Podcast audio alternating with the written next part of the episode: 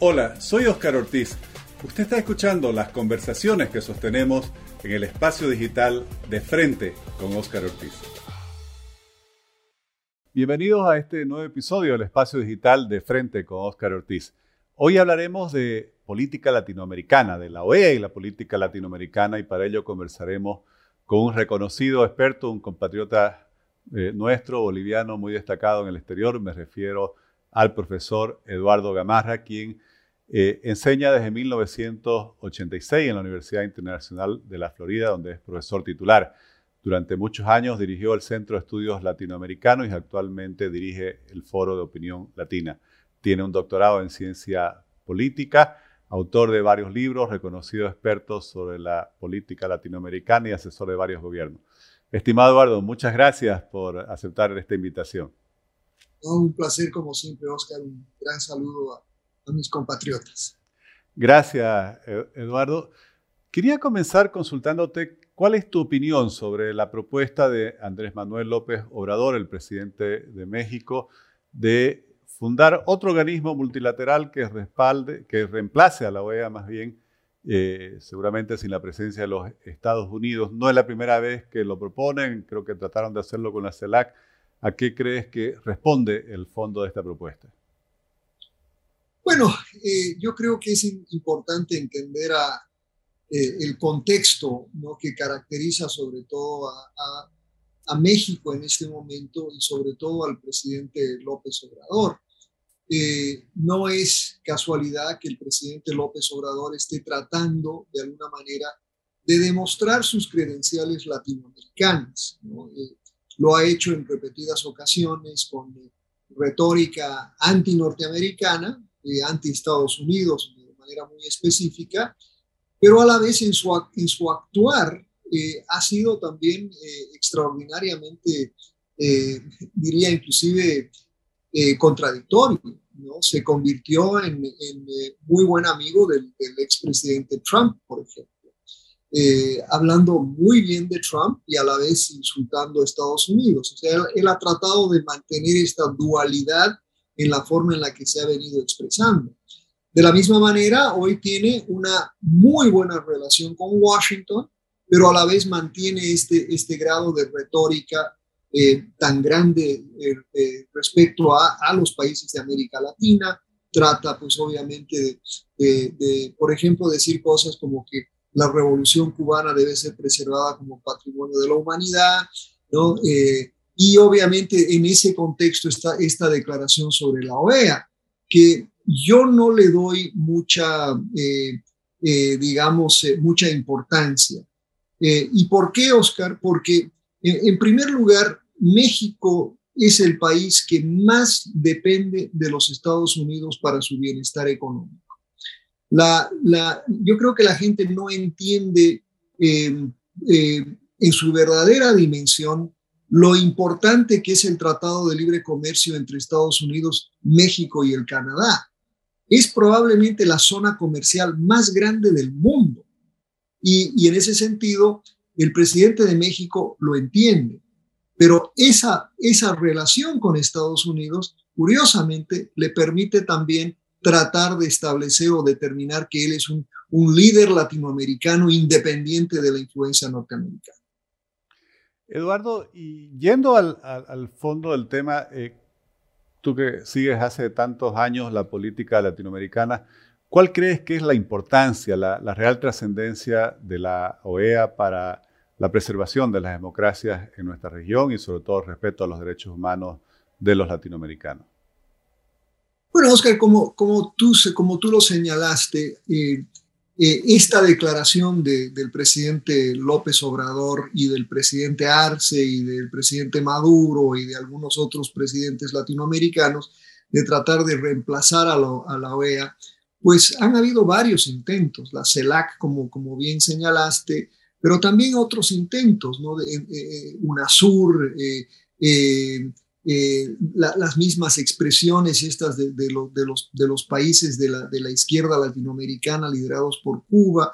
Sí, todos esos intentos al final de cuentas han fracasado y no ha sido posible reemplazar a la OEA porque al final la OEA ha sido un, un mecanismo que que eh, bien que mal ha funcionado eh, y, tiene una durabilidad en el tiempo que, ha sido pues eh, notable. Este es, un, este es un experimento de, muchísimas décadas y reemplazarlo simplemente por, un, por una asociación de países, países que no quieren poner su cuota para sostener la burocracia que, requiere una, una, una iniciativa como estas.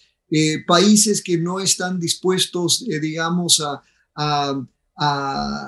permitir que Estados Unidos o el Canadá inclusive participen en ese. Eh, a la vez, lo que, lo que ven es que la OEA es el único, la única organización que de alguna manera ha sobrevivido, y digo esto gracias al financiamiento de los Estados Unidos, que ha sido el país que consistentemente ha logrado mantener las cuotas ¿no? Eh, financieras eh, disponibles para la OEA. Eh, muchos países no pagan sus cuotas a tiempo, Estados Unidos sí las paga. ahora, eso hace que muchos en América Latina piensen que la OEA es un organismo, es una extensión de, de la Casa Blanca. Y, y la verdad es que la evidencia no lo demuestra así.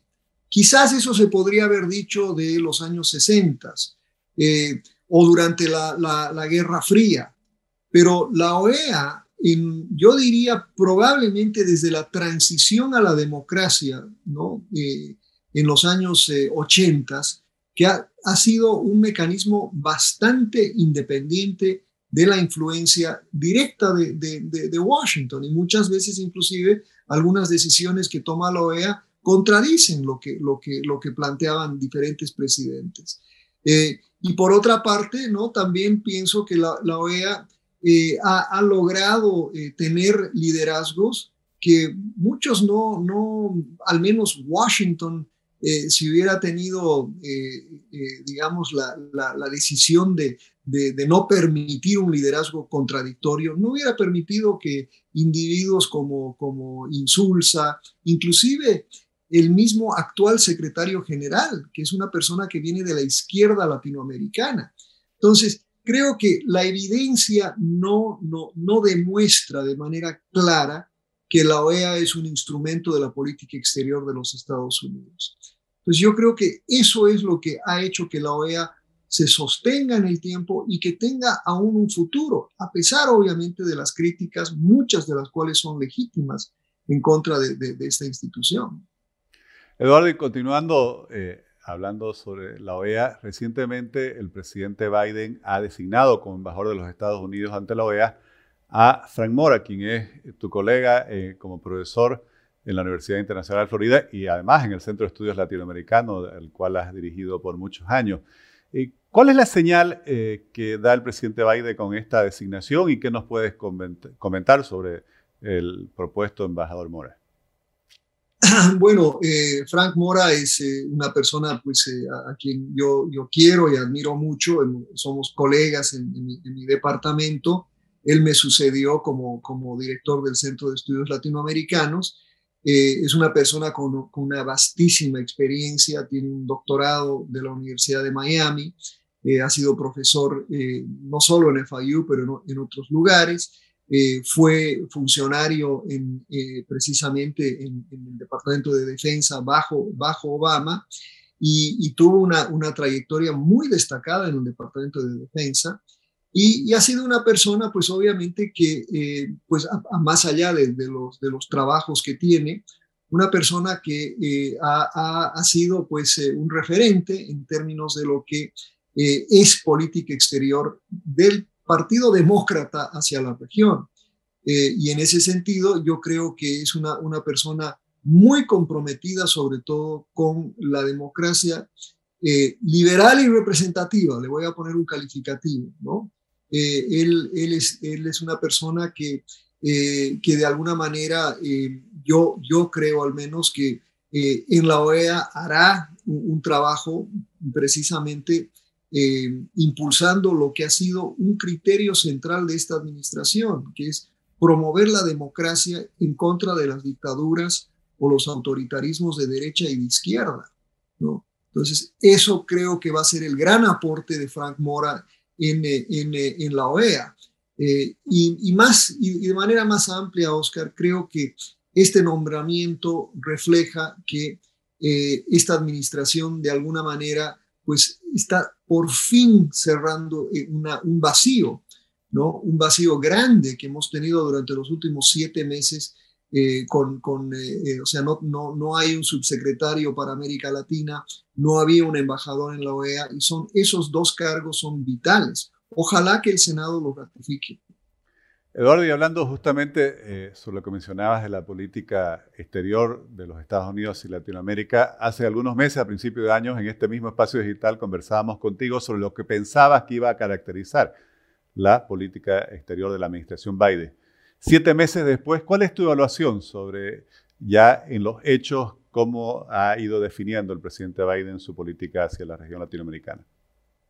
Mira, voy, a empezar con, lo crítico, ¿no? Eh, creo que, eh, eh, y, no sé si es por las circunstancias, no sé si es por, por el momento que vivimos, pero quizás mi, siento que, ha habido, que la administración ha sido bastante lenta, ¿no?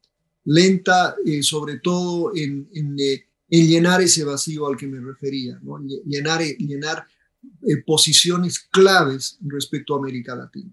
Y en ese sentido creo que, que por fin estamos viendo que eh, el nombramiento de Frank Mora ¿no? Eh, es, es, un, es, un, paso en, en esa dirección. pero más allá de eso, yo, yo creo que hay mucha consistencia en lo que está planteando la administración. Tomemos el caso de Cuba, por ejemplo, ¿no? que, que, que, es, que es obviamente un tema de política doméstica en los Estados Unidos y que mucha gente eh, evalúa la política exterior de Estados Unidos en torno a lo que sucede en, en, un estado como el nuestro, por ejemplo, en la Florida. Pero creo que el mensaje que ha dado el presidente Biden hacia Cuba es un mensaje consistente y coherente con lo que ha planteado como, su filosofía de política exterior. ¿no? Eh, en, en, primer lugar, es, es eh, relacionar todo lo que tenga que ver con Cuba, con la defensa y la promoción de los derechos humanos, ¿no? Y en ese sentido también es buscar una solución multilateral a la, situación en Cuba, ¿no? Tratando de construir una, coalición internacional.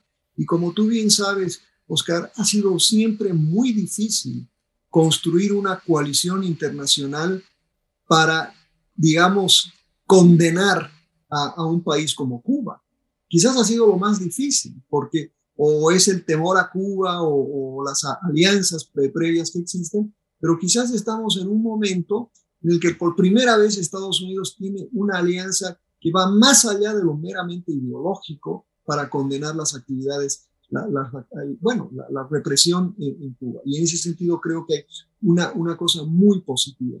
De la misma manera, pienso que, que ha habido en el caso del Salvador, por ejemplo, ¿no? Eh, y en el caso de Guatemala, que lo estamos viendo en estos días.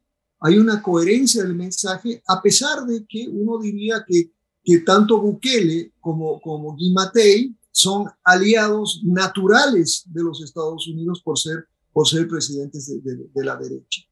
Entonces creo que hay una consistencia en el, en el, mensaje, una coherencia en el mensaje que veremos pues qué resultados tiene ¿no? al final. Eduardo, y mencionabas eh, la política y, las actitudes hacia Cuba. Me gustaría conocer, como un reconocido experto eh, en la política latinoamericana, además que, resides en Miami hace tantos años, donde enseñas en la Universidad de la Florida, eh, ¿cuál es tu evaluación sobre el impacto que va a tener las protestas que sucedieron en la isla el 11 de julio pasado, que según prácticamente todos los análisis en esa magnitud no se habían dado antes. ¿Qué trascendencia va a tener esto para el futuro de Cuba y creo que también para la política latinoamericana? Mira, Oscar, eh, eh, empiezo diciéndote que para mí es, es, un, ejercicio muy más allá de lo, de lo, meramente pedagógico. ¿no? Eh, Cuba es una revolución de larga data, es una, es una eh, el gobierno de Cuba es un gobierno conservador. es un gobierno eh, que, defiende unos, unos ideales que vienen de los años 50 y, y, sobre todo defiende unos ideales que son pues ideales completamente autoritarios. En Cuba no, no existe más que un partido, en Cuba no existe libertad de prensa, no existe libertad de expresión, ¿no? Eh, conocemos toda, toda esa, esa, esa cantidad de, de, de, de, descriptores respecto a, respecto a Cuba. Eh, a la vez, ¿no? Eh, es, es muy cierto que Estados Unidos ha impuesto sanciones denominadas embargo o bloqueo durante, durante muchas décadas. Eh, y la verdad es que eh, a mí me parece que, que el embargo o el, bloqueo ha sido un bloqueo con muchísimos agujeros, ¿no? Que, que lejos de, de, ser un, un si Cuba comercializa o tiene relaciones comerciales con 177 países en el mundo y recibe 3 mil millones y medio de dólares al año en remesas de parte de los Estados Unidos hay una gran inversión agrícola, ¿no? De, una relación agrícola con los Estados Unidos importante. Eh, hay, eh, hay, pues, obviamente, inversión europea en, en, eh, en, Cuba, de manera que el, el, bloqueo el embargo como tal no ha sido muy efectivo, no ha tenido ningún impacto en, ni, en la ni, ni en cambiar el comportamiento autoritario del régimen, ni en lograr el cambio del régimen. Entonces, yo personalmente, y esto lo he, lo he, dicho durante mucho tiempo y me ha causado problemas acá en la Florida, no creas. Eh, yo he sido siempre, eh, he estado siempre opuesto al, al, eh, al, al, bloqueo en sí. ¿no? Yo, yo, yo, yo, siempre he pensado y sigo pensando que la mejor forma de, de, de lidiar con, con, el autoritarismo de Cuba es más bien abriendo a Cuba, ¿no? abriendo a Cuba a los flujos internacionales gran evidencia de eso es que lo que causa lo que está sucediendo en Cuba, Oscar, es eh, el Internet y el acceso a los medios sociales, que hace que la juventud cubana se empiece a comportar como, el resto de, la, de, de los jóvenes en el mundo y que vea que hay otra, otra cosa más que, más que esa, ese mensaje de, un partido de, de, los años 50. Entonces, creo que, que si, si algo ¿no? debe, debe suceder en Cuba es una apertura hacia el mundo. Y por eso es que, por ejemplo, creo que el Internet y el gobierno de Cuba se ha dado cuenta, ¿no? Y por eso cerrar el Internet o el acceso al Internet es tan claro. Pero yo creo que una cosa es lo que yo pienso es lo que, que me, me gustaría ver, ¿no? Una apertura comercial a Cuba, porque yo creo que eso aceleraría el cambio y obligaría a Cuba a comportarse ¿no? en, un, en, un, en un mundo global. Eso no va a suceder. Yo creo que la administración no va a levantar las sanciones a Cuba. Yo creo que las sanciones se van a mantener y las sanciones se están intensificando. ¿no? Eh, veamos qué es, qué es lo que sucede con estas sanciones, pero las sanciones personales y hacia el país no han tenido mucho éxito. ¿Y el impacto interno la, eh, hacia el régimen cubano de esta protesta, cómo ves que puede evolucionar? Es que, eh, eh, Oscar, tú sabes perfectamente bien que los gobiernos autoritarios necesitan reprimir internamente para mantenerse en el poder. Y, y en Cuba esto se ha hecho de una manera sistemática durante 62 años. Y ahora, pues, eh, la represión es intensa y hay, y hay, y hay una necesidad de mantener esa, esa represión. Eh, y, y, obviamente el gobierno de Cuba tiene la capacidad de hacerlo y, y, lo van a, y, lo van a, y la van a sostener, yo creo, eh, en la medida que sea necesario. Y, yo creo que, y ya lo ves en las comunicaciones que, que, que uno ve de Cuba, las que vienen del gobierno, que por una parte dicen, bueno, era un, grupo minoritario, esto no es importante y, no hemos metido presos ni a menores, ni, tampoco tenemos presos a mucha gente, no hemos, no hemos violado los derechos humanos, pero eh, la, realidad es otra, por supuesto, pero sí creo que tienen razón en una cosa, que ellos han logrado controlar la situación, pero a la vez el descontento está ahí y ese descontento va a continuar. Y ese descontento no va a cambiar porque la situación eh, económica de Cuba es desastrosa y Cuba, necesita de algún tipo de subsidio internacional que no lo va a conseguir. Se acabó Venezuela, ¿no? Por supuesto, se acabó la Unión Soviética hace, hace mucho tiempo. Y hoy la única avenida para lograr acceso a medicamentos, a comida o a cualquier producto es abriendo la economía.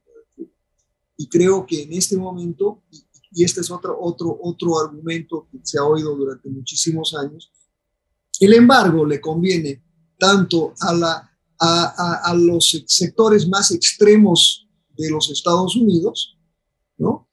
como al régimen de Cuba, porque el régimen de Cuba ha usado la excusa del embargo para decir que no son pobres o, la economía no, no, no, le, no le va bien por el embargo. Ambas son, son falsas. ¿no? Y sobre todo para mí esa excusa de que el embargo causa, ha causado lo que sucede en Cuba es una, es una, una explicación que no tiene mucha, mucha coherencia. Eduardo, muy claro. Te agradezco muchísimo haber participado nuevamente en este espacio digital y, te saludo eh, agradeciéndote. Gracias. Gracias a ti, Oscar, por la invitación. Gracias. Un abrazo. Saludos, un abrazo.